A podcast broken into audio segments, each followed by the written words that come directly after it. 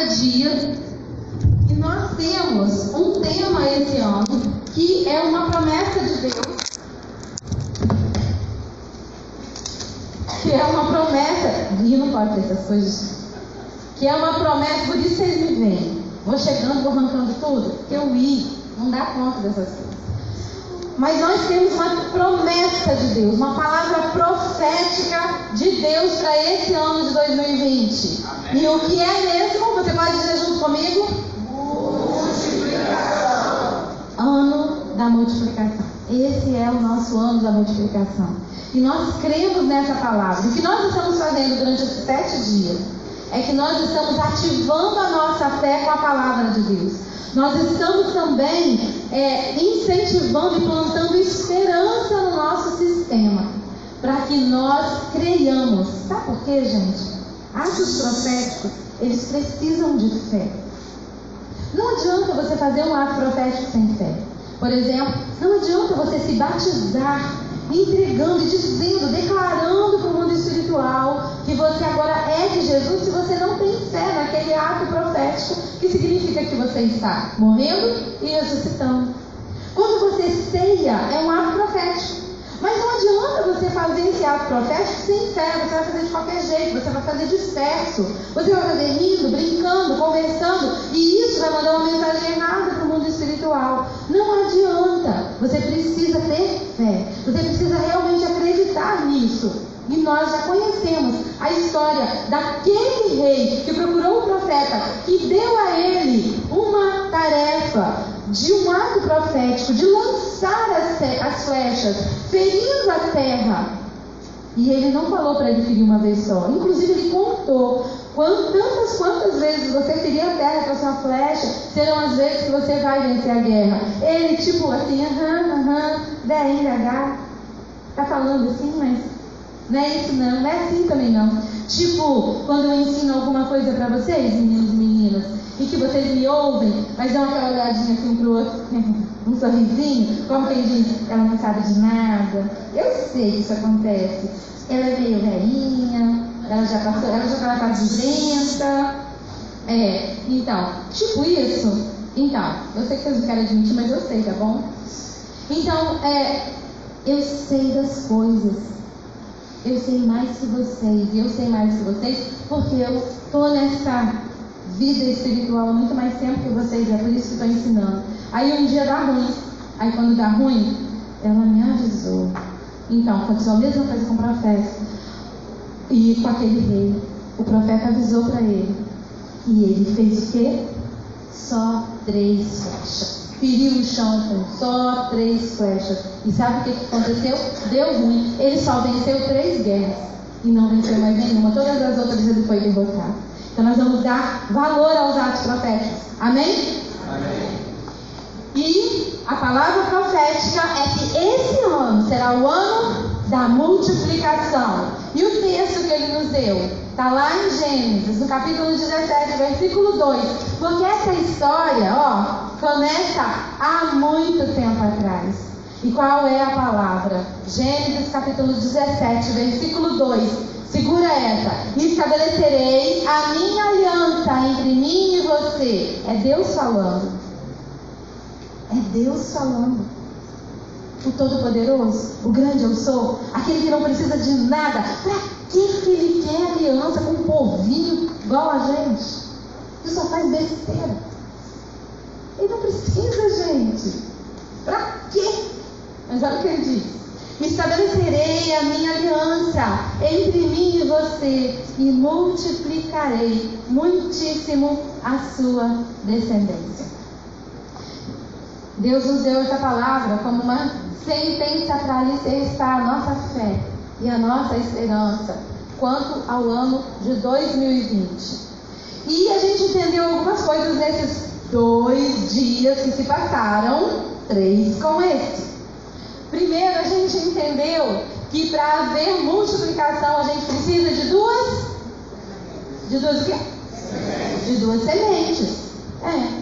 Nós precisamos de duas sementes. É preciso cooperação dupla, senão não vai ter multiplicação. Inclusive, nós falamos que é, para formar um novo ser humano, para formar, precisa de espermatozoide, precisa de óvulos, não é? E aí sim vai haver multiplicação de células e um novo ser. E para esse ser formar outro ser, precisa se juntar com outro ser e assim por diante. A mesma coisa acontece com as sementes das árvores, e nós entendemos isso. Mas a multiplicação, ela só acontece quando há duas sementes operando. E claro, quando a gente está falando de multiplicação dessa palavra profética, a gente está falando de duas sementes. Nós entendemos que tem duas sementes. A semente, uma delas é Deus e a outra somos nós. E quando Deus opera, vai ter bênção. De qualquer forma, porque Deus é Deus, Ele não precisa de nós para fazer as coisas acontecerem. Mas a multiplicação será extraordinária se nós nos unirmos ao nosso Deus. Aí vai ter uma multiplicação extraordinária. Amém? E a gente teve o segundo dia, que foi ontem. O segundo dia foi ontem. E no segundo dia das primícias, nós entendemos que para haver multiplicação extraordinária, é preciso que a gente tenha aliança. Para que aliança? Para nos proteger, para nos cobrir. Porque quando há aliança, cobrindo as duas sementes, a multiplicação é extraordinária. Mas quando não há aliança, quando tem ausência de aliança, ah, nós damos acesso às trevas. Porque se as trevas olham e veem que não há aliança, o que, que ela vai fazer? Ela vai atacar e vai destruir aquilo que foi multiplicado. Então, sem aliança, as trevas vêm, nos atacam e nos destroem. Tudo isso nós aprendemos nesses dias. Tudo isso nós aprendemos aí. E nós também entendemos a respeito da aliança que ela é muito importante, porque se nós precisamos honrá-la. E honrá-la praticando os princípios. Honrá-la entendendo da importância dela e da importância de fazer a nossa parte. Hoje é o terceiro dia. Gente, hoje é o terceiro dia. Fiquem comigo, por favor. Nesse terceiro dia, a gente vai aprofundar mais um pouquinho. E a gente vai trabalhar a terceira verdade que tem nesse versículo. E é, todas as vezes que a gente trabalha primícias, eu fico bastante impactada, porque o pastor Jusimar vai trabalhando o mesmo texto durante todos os sete dias e ele vai tirando tesouros escondidos desse texto. E a cada dia eu fico na expectativa, aguardando qual vai ser a nova verdade. Por mais que eu medite na palavra, antes que ele me mande, ele me surpreende. E hoje ele fala de uma terceira verdade para esse ano da multiplicação. E aí, para a gente ver essa terceira verdade, a gente vai voltar ao versículo 1.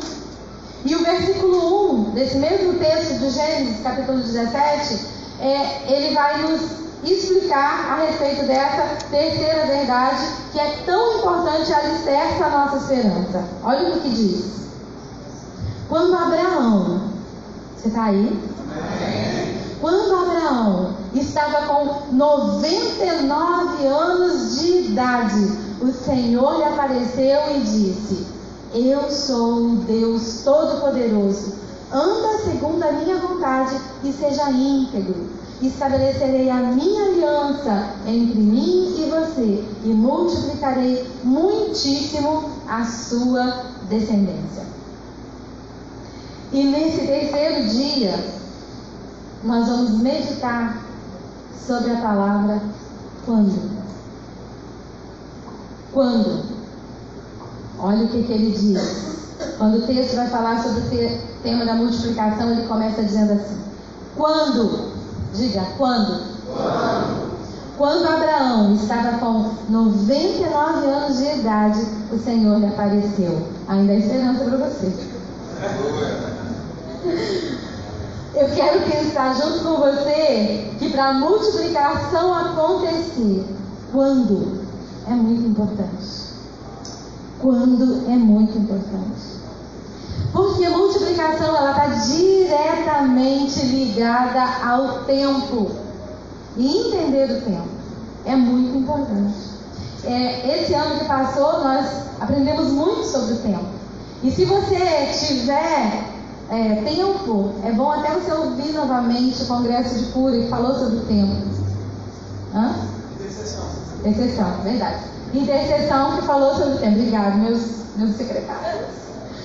Que falou sobre o tempo. Congresso falou sobre o tempo e a gente aprendeu muita coisa, muita coisa importante. Quando Abraão estava com 99 anos, já o texto diz, quando ele estava com 99 anos. Por que, que não foi antes? Ou por que, que não foi depois? A gente só vai ver se a gente quiser ver. Porque tem coisas que a gente só vê quando quer ver. Quando não quer ver, não vê. Mas se você quiser, você vai ver que dentro da palavra você tem muita coisa ligada ao tempo. A intervenção divina acontecendo e relacionada com o tempo. E um exemplo Está lá em João, no capítulo 11, quando Jesus está lá naquela região de Betesda, ou de Betânia, ou Betábora, cada versão fala de um jeito, nessa região ali. Ele está na região de Betânia e ele recebe uma notícia. E a notícia é: Lázaro, amigo dele, amigo de Jesus, amigo íntimo de Jesus, Lázaro está doente, mas não é uma doença qualquer. Lázaro está doente e à beira da morte. Eu fico imaginando eu recebendo uma notícia dessa de alguém que eu amo muito, que é muito meu amigo, que é uma ovelhinha minha, que a Lázaro era amigo de Jesus, eu filho também. Eu fico imaginando, olha, fulano está muito doente, à beira da morte. E as pessoas em torno dele, que você ama também, estão te chamando para você ir lá orar por ela. Aí eu estou lá, na minha rede, tomando suquinho, aguinha de coco, e eu falo assim. Vou não. Fala, o mensageiro vem, me chama, e eu olho e falo assim, então, não. Mas manda um recado. Diga que essa doença não é para a morte, é para a glória de Deus. E eu imagino o mensageiro chegando lá, com Maria e Marta, aflitas, angustiadas, e dizendo isso, e elas, não é para a morte, mas morreu. Já tinha morrido quando ele chega lá. Porque foi isso que Jesus falou. Ele disse: Nós não vamos para lá. Sabe, os discípulos interpretaram naquele momento que Jesus não estava querendo ir, porque alguns judeus estavam querendo para a morte dele. Então eles entenderam que era por isso que Jesus não estava indo. Então o recado que foi enviado de volta para Maria, que foi, fica tranquila, a doença não é para morte, mas é para a glória de Deus. Quando o mensageiro voltou, a mensagem não adiantava, porque ele já tinha morrido. E aí os discípulos ficaram olhando para Jesus o mensageiro pensando que Lázaro não ia morrer, mas quando ele chega, Lázaro já tinha morrido. E a coisa ficou desse jeito e bastante complicada. Mas Jesus continuava lá, na redinha dele, tomando água de coco, tranquilo, calmo e sereno. E antes que você comece a questionar, que naquele tempo não tinha rede nem água de coco, deixa eu te contar, a história é minha quando jeito que eu quiser, tá bom? Eu acho que era água pura que ele estava tomando, não tinha mesmo corpo, não tinha rede, mas ele estava descansando lá, tá bom? Para de ser chato. Então, dois dias depois, mais ou menos, Jesus chama os discípulos e fala assim: Eu quero ir ver Lázaro, porque Lázaro está dormindo e eu quero acordá-lo. Aí os discípulos olharam para a cara dele: Ô mestre, dois dias atrás você disse que não ia para Jerusalém. Não tem aqueles judeus que queriam te matar? Os mesmos judeus que queriam te matar dois dias atrás continuam lá. E você está querendo ir lá agora? Não vai mudar nada, porque os judeus realmente entenderam que Jesus não estava indo porque Jesus estava querendo se proteger. Mas dois dias depois, quando Jesus fala que vai, os mesmos judeus que estavam clamando a morte dele estão lá. Então eles não entenderam nada. Jesus respondeu: Jesus sabia, Jesus tinha certeza que eles não tinham entendido nada. Aí Jesusinho lindo, ele vira e solta uma assim: quem anda de dia não tropeça, porque vê a luz do dia. Mas quem anda de noite tropeça, por quê? Porque de noite não tem luz. E aí eles ficam assim, eu acredito.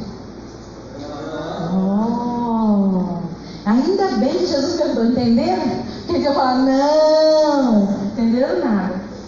Mas ficar olhando assim com aquela cara de quando você recebe uma verdade, uma revelação, e você fica, gente, aí tem alguma coisa, mas não sei o que é. Mas foi o que Jesus disse para eles. Quem anda de dia não tropeça, porque vê a luz do dia. Mas quem anda de noite tropeça. Por quê? Porque a noite não tem luz. E os discípulos não entenderam. O que, que Jesus estava dizendo? Jesus estava dizendo que se eles entendessem as nuances do tempo, eles iam perceber que há um tempo propício para as ações da luz e há um tempo propício para as ações das trevas. E eu vou repetir, porque eu sei que até você, até hoje, não entende o que, que Jesus quis dizer. E agora virou para um lado, olhou para o celular, contou uma piada e não sabe até agora. Então vou falar, vou repetir, porque você precisa saber. O que, que Jesus quis dizer quando ele falou isso? Ele disse: o que Jesus quis dizer foi que se eles entendessem as nuances do tempo, eles iam perceber que há um tempo propício para que as ações da luz aconteçam e para que as ações das trevas aconteçam. Entendeu agora? E se a gente fizer as coisas no seu devido tempo, não vai haver prejuízo. Mas se a gente fizer coisas da luz no tempo das trevas, vai haver muito prejuízo. E por quê? Porque vai ter muita resistência nesse tempo das trevas. As trevas vão estar com muita força para resistir. Por quê? Porque é tempo das trevas. Então elas vão estar fortalecidas. Sua capacidade de resistência nesse tempo é muito grande. Jesus sabia disso. Então aquele não era o tempo de agir. Ah, mas o tempo de Lázaro já tinha morrido, então e agora? Mas Jesus é Jesus. E ele crê no poder, ele tem o poder, ele está com o poder. Então Jesus foi dois dias depois. E chegando lá, encontrou Lázaro morto há quatro dias. E aí Jesus ressuscitou Lázaro. Acabou a história, estavam todos felizes de estar certo. Mas o que, a gente está querendo mostrar com isso? É que existe sim um tempo determinado para a luz e existe sim um tempo determinado para as trevas. E se a gente não entender isso, nós vamos investir na multiplicação no tempo errado. Escuta isso. Quando nós não entendemos isso, nós investimos na multiplicação no tempo errado. E as coisas vão dar errado. E vão dar errado porque não está no tempo certo. O dia de fazer é no tempo de Deus e não no nosso tempo. Então, esse quando, a gente nota que ele é muito importante. Porque tem um tempo, tem um tempo que é específico, um tempo de se fazer. E Salomão fala disso. Salomão escreveu essa ideia de tempo em várias partes, né? De Eclesiastes, Provérbios. Ele fala muito a respeito do tempo. Porque o tempo é mesmo um mistério. É um mistério. E só gente com mente muito brilhante consegue ficar pensando nisso com clareza. Eu confesso para você que já faz algum tempo que o pastor Simar fala que ele está pesquisando sobre o tempo e eu achei que o must de tudo ia ser no Congresso da Exceção, mas ele ainda tem muita pérola e diamante e tesouro escondido debaixo do tapete, porque ele é daqueles, igual Jesusinho, que não salta tudo de uma vez, ele vai saltando devagarinho. Por duas razões, eu acho. Uma, porque a gente não está pronto para receber tudo, eu acho que a gente buga se receber tudo de uma vez. E outra, porque acho que é melhor dar comidinha assim aos pouquinhos, né? Pra gente não ficar aquela ovelha toda gorda que não consegue nem andar e nem colocar em prática aquilo que recebe. Por exemplo, você já está colocando em prática tudo que você recebeu o ano de 2019 no Congresso de Cura, no Congresso de Exceção e no Encontro de Cura, você ainda está mastigando, ruminando, não é? É muita verdade. É muita revelação, gente. E é muita feijoada. A gente não recebe não caldinho. A gente recebe muita revelação. É muita coisa. Então, só muita mente brilhante consegue ficar pensando nesse tempo. Eu estou pensando nisso junto há um tempão. E de vez em quando eu falo, então, você sabe o que eu pensei? Sabe criança que fala assim, mãe, isso sozinha, não tem? Todo mundo sabe, né? Criança faz assim. E eu chego para ele, sabe o que eu pensei sozinha? ele morre Porque eu fico tentando achar um tesouro escondido aí. E de verdade, a minha mente não é assim tão brilhante quanto a dele, não tão longe. E Salomão tem uma mente brilhante. Mas não foi só ele que pensou. Aqui, agora, mais no nosso tempo, a gente tem gente moderno pensando a respeito do tempo. Mas um moderno que não é do nosso tempo, mas é bem pertinho da gente, por exemplo, Einstein, ele estava também pensando a respeito do tempo. E nós meros mortais, ficamos bebendo das descobertas das mentes brilhantes. E Einstein, ele ficou pensando muito a respeito, tentando entender a respeito de espaço e tempo, e isso fez com que ele descobrisse a teoria da relatividade, que é um outro grande mistério, e sendo estudado ainda por gente de mente brilhante. Gente gosta de ficar estudando, pesquisando. O tempo é mesmo um mistério. Um mistério que, desde o tempo de Salomão, vem sendo estudado. Salomão recebeu uma porção da sabedoria de Deus, e com a porção da sabedoria de Deus, ele nos fala alguma coisa a respeito do tempo. Ele nos revelou o suficiente para a gente entender o tempo no nosso dia a dia. E ele diz, por exemplo, lá em Eclesiastes, no capítulo 3, que há tempo para todo propósito debaixo do céu. Você sabe de cor, né?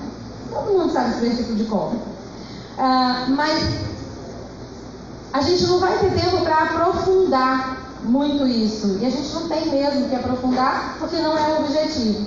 Mas a gente só está mesmo investindo nisso para é, fortalecer a nossa esperança e a nossa fé no ano da multiplicação. Mas a gente precisa ajudar você a entender um pouquinho só sobre o tempo. Então, vamos perceber, vamos observar e meditar que quando Salomão estabelece, escuta isso, isso é tremendo. Quando Salomão estabelece que há um tempo para todo propósito debaixo do sol, ele relaciona uma ação da luz com outra ação das trevas simultaneamente. Olha o que ele diz. Ele não diz somente que há tempo para tudo. Ele coloca duas situações de luz e trevas, duas situações, uma de luz e uma de trevas, que dizem respeito ao mesmo assunto. Ele diz: há tempo de nascer e há tempo de morrer. Note que nascer é algo bom, morrer é algo ruim. É, gente. Tudo bem, você vai encontrar com Deus, mas é ruim. Há tempo de plantar e há tempo de se arrancar o que plantou. E a ideia por trás desse arrancar o que se plantou não é colheita. Colheita é uma coisa boa. A ideia por trás desse arrancar o que plantou é de acabar com a plantação. Por exemplo, é, ali na região de Linhares, houve um tempo em que tinha muita plantação de cacau. Mas depois deu vassoura de bruxa. Quem lembra disso? Eu não lembro, que não é do meu tempo. Mas teve vassoura de bruxa. E aí, como teve vassoura de bruxa, a, a, os frutos que estavam com vassoura de bruxa estavam contaminando os frutos que não estavam contaminados. Por causa disso, eles tiveram que queimar lavouras inteiras de plantação de cacau. Foi uma confusão geral, porque era um produto é, muito importante na região. Então, as outras plantas estavam sendo contaminadas, eles tiveram que colocar fogo nas plantações por causa dessa doença para erradicar a vassoura de bruxa. E foi isso que Salomão estava querendo dizer. Ele estava querendo dizer que quando é tempo de plantar e é tempo de arrancar o que se plantou, ele estava fazendo uma referência à destruição de plantações que antes eram produtivas e não são mais. Então ele não estava falando de colheita.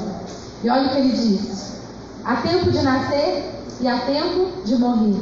Há tempo de plantar e há tempo de arrancar o que se plantou. Há tempo de derrubar e há tempo de edificar. Há tempo de chorar e há tempo de rir. Há tempo de lamentar e há tempo de dançar.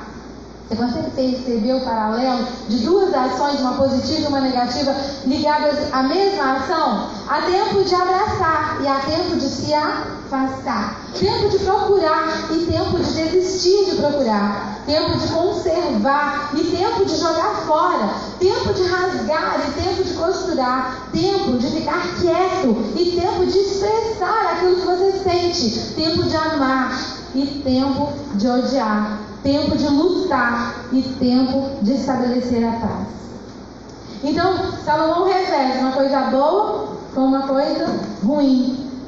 E ele está estabelecendo é que o tempo traz com ele uma espécie de cobertura sobre o mundo. Que no sistema há sempre um tempo melhor e um tempo pior, que se reverte essa é a visão de Salomão. E ele aplica essa visão várias vezes também no livro de Provérbios. E ele faz, ele conta uma parábola que ele repete algumas vezes. Em alguns momentos ele fala a respeito da formiga. E no capítulo 6 de Provérbios, versículo 6, a partir ele fala assim: No verão a formiga junta o seu fruto. No tempo do inverno ela tem o que comer. E ele diz para gente ser sábio e aprendermos com a formiga. E ele está dizendo com tudo isso: se prepara, se prepara e guarda, porque vai ter um tempo em que não vai ter. É isso que ele está dizendo. Tem um tempo bom, um tempo de manifestação de bondade, um tempo que tudo dá certo ao seu redor, um tempo de verão, um tempo que dá fruto. E o que, que você faz no verão? Você colhe o fruto, você aproveita a colheita, você aproveita a bênção, você aproveita tudo que está acontecendo e guarda um pouco de tudo isso. Guarda um pouco. Prepare-se, porque o tempo do inverno vem aí. E quando o tempo do inverno chegar, você não vai ter muito. E algumas pessoas acham que quando nós falamos a respeito disso e a gente ensina, a gente ensina diferente porque nós ensinamos a dependência, então a gente não pode depender da poupança, então a gente não paga a poupança. É, não é nada disso que a gente ensina. O que a gente ensina é que você não pode depender disso.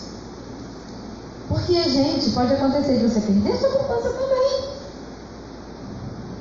Não pode? Você não confia na sua poupança, você confia em Deus. Mas isso não significa que você não possa guardar. Claro que você pode. Inclusive a Bíblia ensina para guardar. E no nosso livro, o livro que o pastor Josimar escreve a respeito da lei da semeadura, ele fala disso. Para você separa 10%, entrega para Deus, separa 20%, não é? Separa 20% e, e, e investe no reino, separa 20% e investe para guardar. Não é assim que ele ensina? Então a gente precisa se preparar. E Salomão acredita nisso. E ele está ensinando isso para a gente. Ele está ensinando a gente a lidar com a questão do tempo. Mas isso tudo estava lá? Estava. E por que, eu não vi? Porque eu não fiz. Porque a gente não quer ver. A gente passa por cima, a gente lê a Bíblia de forma religiosa. A gente não entende que a Bíblia, que a palavra, ela é viva e eficaz. Mas como é que ela é viva e eficaz? Ela foi aplicada. E eu quero dizer para você que se você está lendo e não está aplicando, continua lendo mesmo assim. Que vai chegar uma hora que ela vai te derrubar. Ela vai dar um soco no meio do nariz, você largar esse dedo e começar a aplicá-la na sua vida. Amém? Amém? E aí você vai ver o que, é vida abundante de verdade. Salomão está ensinando a gente a lidar com a questão do tempo dessa forma. E a pergunta é: o que, que a questão do tempo tem a ver com essa palavra profética de multiplicação? O quê? O texto começa dizendo: quando Abraão estava com 99 anos, Deus coloca aí a multiplicação, ligando a multiplicação ao tempo. Então, o tempo tem a ver com a multiplicação.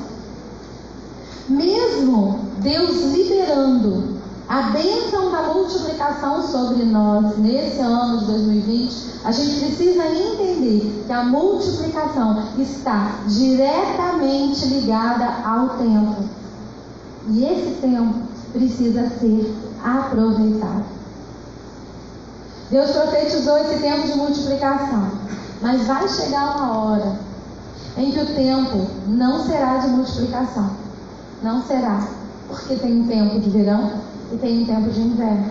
Por isso a gente tem que tomar uma postura correta durante o tempo da multiplicação. Nesse tempo, a gente precisa aproveitar que as coisas estão indo bem, que as vaquinhas estão gordinhas, que tem muita comidinha guardada no celeiro e fazer o que? Encher ainda mais o nosso celeiro. Sabe por quê? Porque é normal ter um tempo de baixa produtividade. É. Eita glória. É, parabéns. Deus falou assim, sim. Ele concordou. Então, você enche o seu celeiro no tempo de verão, mas você precisa lembrar que vai ter um tempo de baixa produtividade. E sabe o que acontece, queridos? É que muita gente, quando vem o tempo de baixa produtividade, senta e chora, murmura, se frustra, fica chateado, reclama, põe a culpa no outro, se faz de vítima faz pirraça. Como se ninguém nunca na vida toda dele nunca tivesse dito para ele que isso iria acontecer. Isso acontece. É normal. Faz parte da vida. Está escrito. É assim mesmo que acontece. E ao invés de murmurar, e ao invés de a gente se frustrar, a gente tem que aproveitar o tempo bom, o tempo do verão, sabe, da melhor maneira, guardando para o inverno.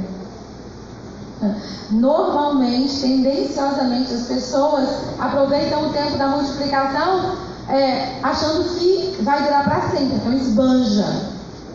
Eu tenho muito, então esbanjar.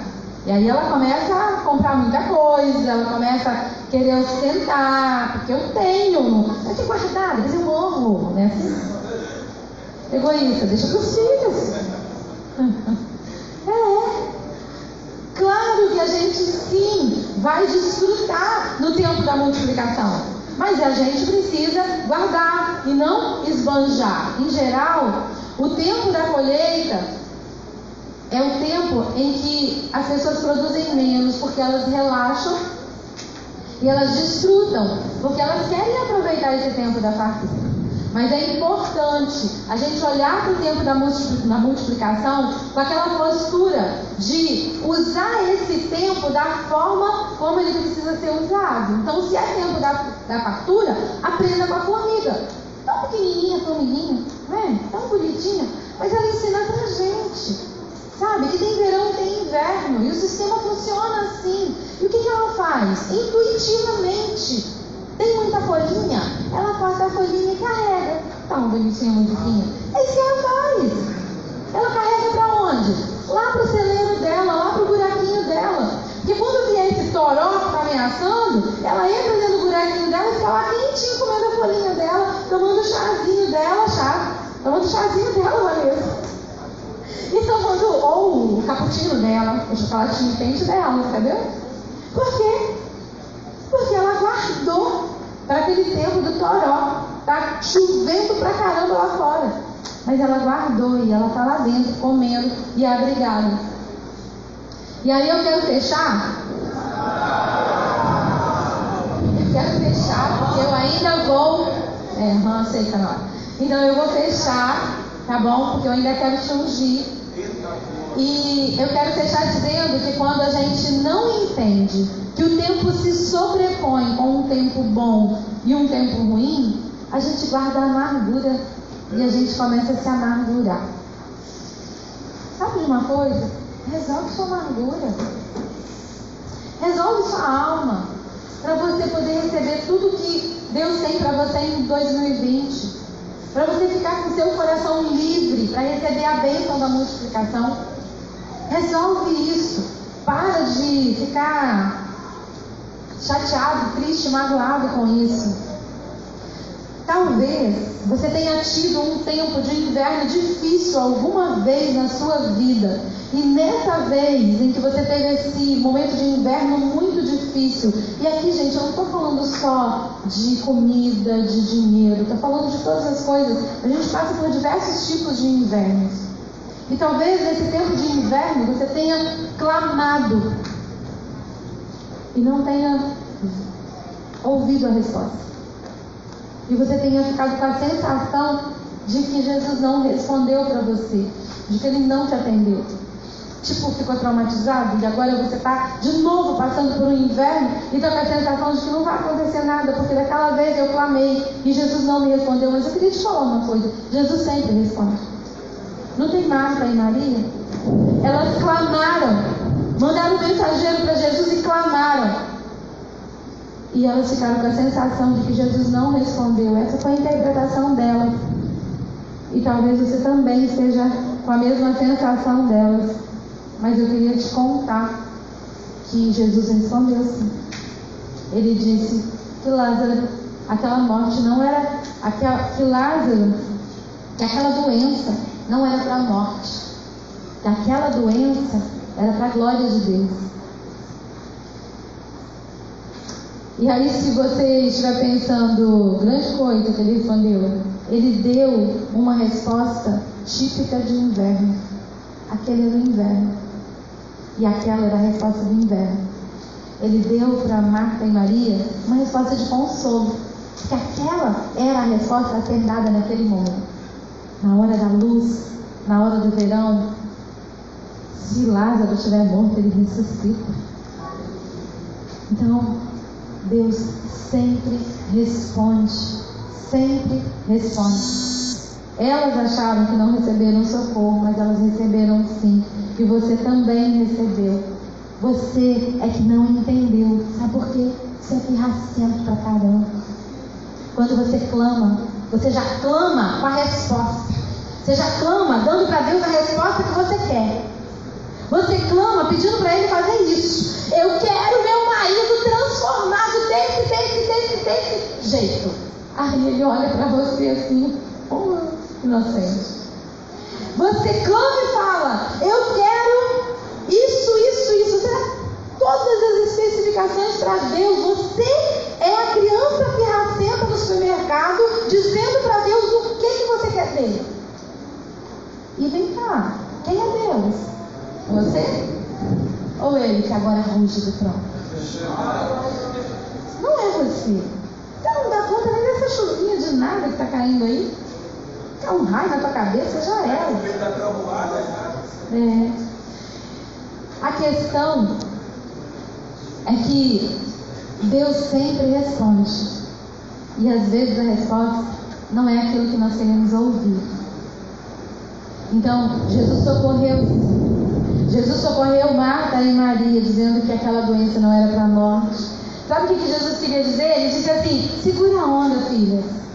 Segura a, segura a, segurem a onda. Fiquem firmes. A tempestade vai passar. Eu estou com vocês. Não dá para impedir a tormenta. Mas eu estou avisando. Não vai ser tão ruim do jeito que está parecendo. Ele enviou socorro em forma de consolo. Ele enviou socorro em forma de esperança. E elas só acharam que a resposta não veio porque elas não entenderam. E elas não entenderam porque ela, não foi o que elas estavam esperando.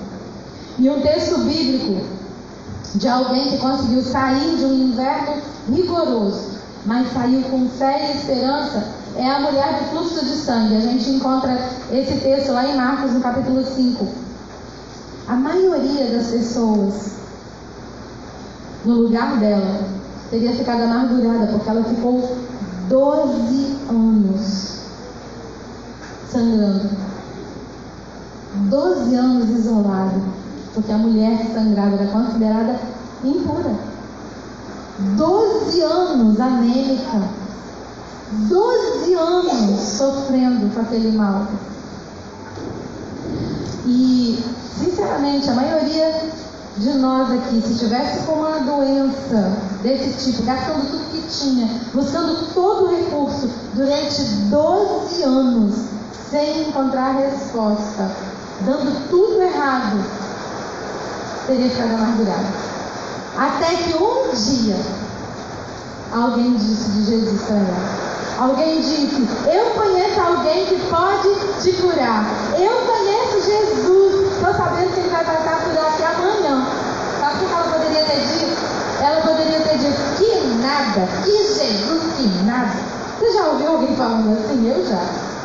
Você já levou esperança, tentou levar esperança para alguém, conversando com ela, dando o seu melhor, dizendo ela: Que nada, é, nada.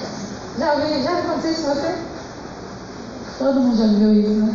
Mas essa mulher, depois de 12 anos sofrendo, ela criou.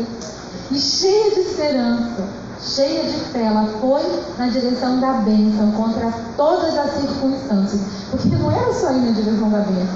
Ainda tinham muitas circunstâncias que a impediam de chegar até Jesus. E você já sabe a história. E ela recebeu a cura dela. Sabe por quê? Porque o inverno dela acabou naquele dia. E nesse ano, que é o ano da multiplicação, eu preciso dizer para você que você precisa resolver a sua alma. Você precisa resolver sua amargura. Você precisa resolver suas frustrações. Porque senão isso vai impedir você de receber a sua bênção.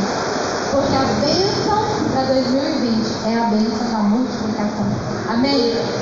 É a bênção da multiplicação.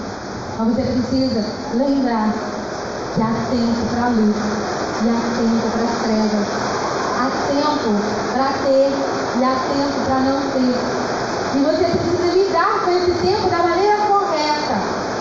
Porque senão depois você vai ficar reclamando, choramingando, esfregando os pezinhos, que nem uma criança no supermercado. Sabe o que vai acontecer? Nada.